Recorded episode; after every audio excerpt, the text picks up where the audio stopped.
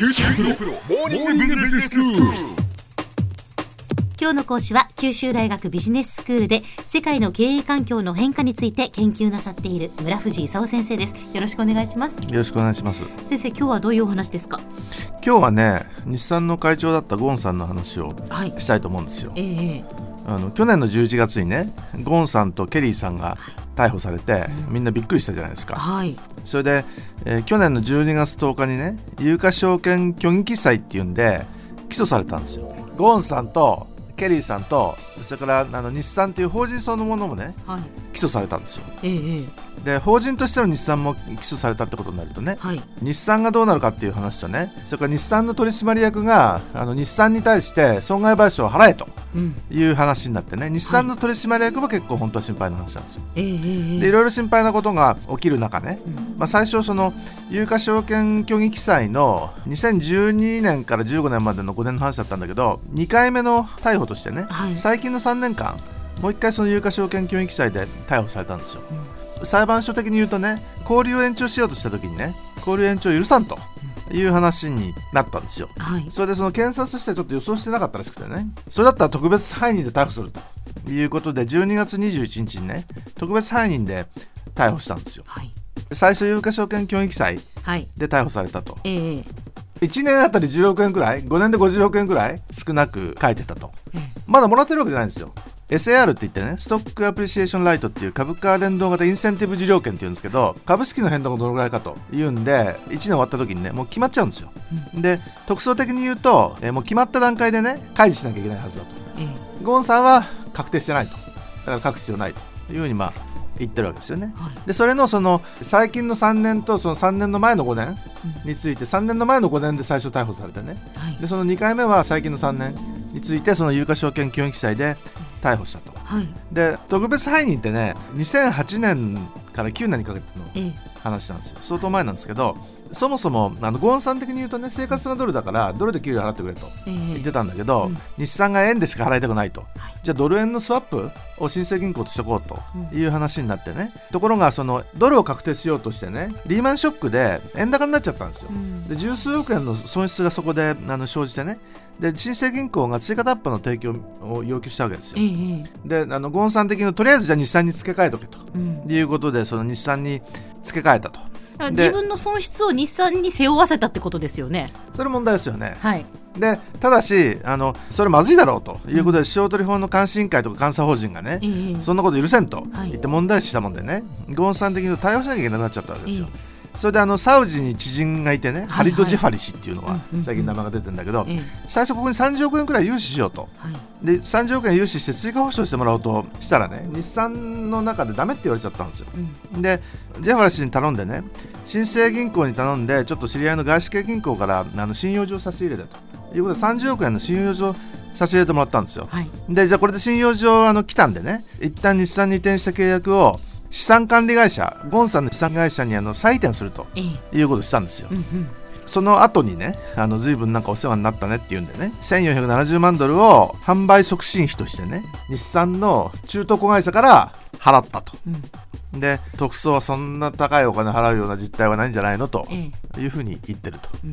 まあ、それが特別背任で3回目の逮捕した時の話。だけどまだあるんですよ海外の話なんで今一つよく分かんないんだけども、ええ日産がベンチャービジネスのためにねベンチャービジネスに投資しようっていうんで60億円出して、はい。あのオランダにジーヤっていうねええ。子会社を、あのセットアップしてね。でここからリオのマンションとかねレバノンのベイルートの高級住宅とかねなんかいろいろ買ってるんですよ。それから他にもねその家の改築費用だとか家具だとか税金だとかヨットクラブの会員権だとかね日産に払わせてたとうんいう話があったりね。それからパリとかアムステルダムでもあの日産の持ってる賃貸マンションを利用しながら家賃の一部を不払いだったとかね。それから家族のあの何度も行った旅行とか飲食の支払いを日産にさせてたとかね。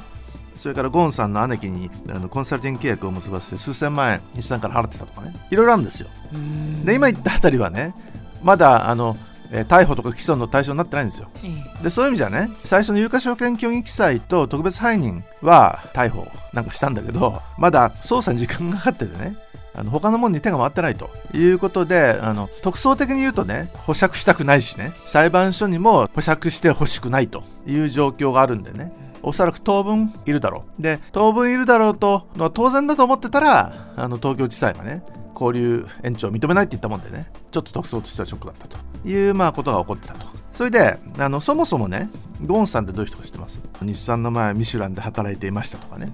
で日産リバイバルプランって言ってね日産が真相だったのを助けたとかね。まあ、そういう話があるじゃないですか。ええ、でグレッグ・ケリーっていうあの人は、まあ、ゴンさんの側近っていう人ですよね。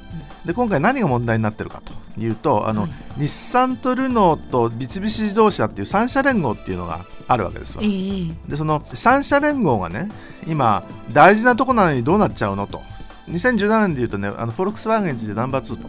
3つ合わせるとね結構もうでっかいあのグローバルなグループになってますから、うん、これがそのトップだったね。ゴーンさんが東京拘置所にいるとね一体これからどうなっちゃうのというのが問題なわけです。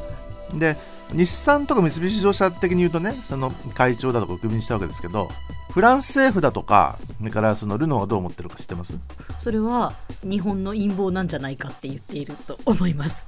フランス政府的に言うとねルノーに日産を支配させようというふうに思ってたわけですよ、うんうんルノーは日産の43.4%持ってて、はい、日産はルノーのあの15%しか持ってないんですよ。ええ、でそういう意味じゃそのルノーよりもね正直言うと日産の方が販売台数とか収益力株価総額技術力とかねみんな日産の方が上なんですよ。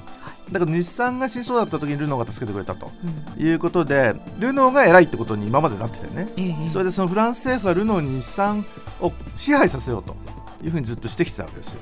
日産的に言うとそれちょっと嫌だなと。あの3社連合やるのは別にいいんだけどね。ルノーのために日産に損害が及ぶのは困っちゃうんでね。対等な関係を持ちたいと、うん、で今その世界の自動車産業が変わる中でね、うん、まあ、ルノー、日産、三菱自動車の3社連合もいろいろ変わらなきゃいけないのにね、トップがこんなことになっちゃったらね、まあ、大騒ぎだということですよね。では先生今日のまとめをお願いします。あの日産の会長だったゴンさんが去年の11月に有価証券報告書協議記載で逮捕されて、えー、日産とともに起訴されちゃったと。東京地裁は12月20日に交流延長を却下したんだけれども、えー、21日は特別犯人の疑いで3度目のあの逮捕しましたでフランス政府だとかルノーは日産を支配したいし日産はルノーのためにあの自分に損害を負うのは困るという状況ですね。でこれから一体あの3社連合どうなっちゃうのかというところです。今日の講師は九州大学ビジネススクールで世界の経営環境の変化について研究なさっている村藤勲先生でした。どうもありがとうございました。ありがとうございました。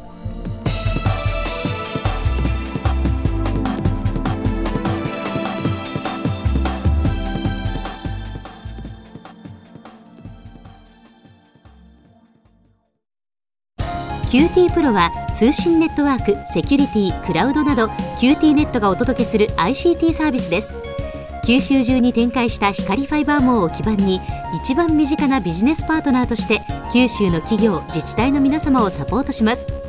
詳しくは QT プロで検索を。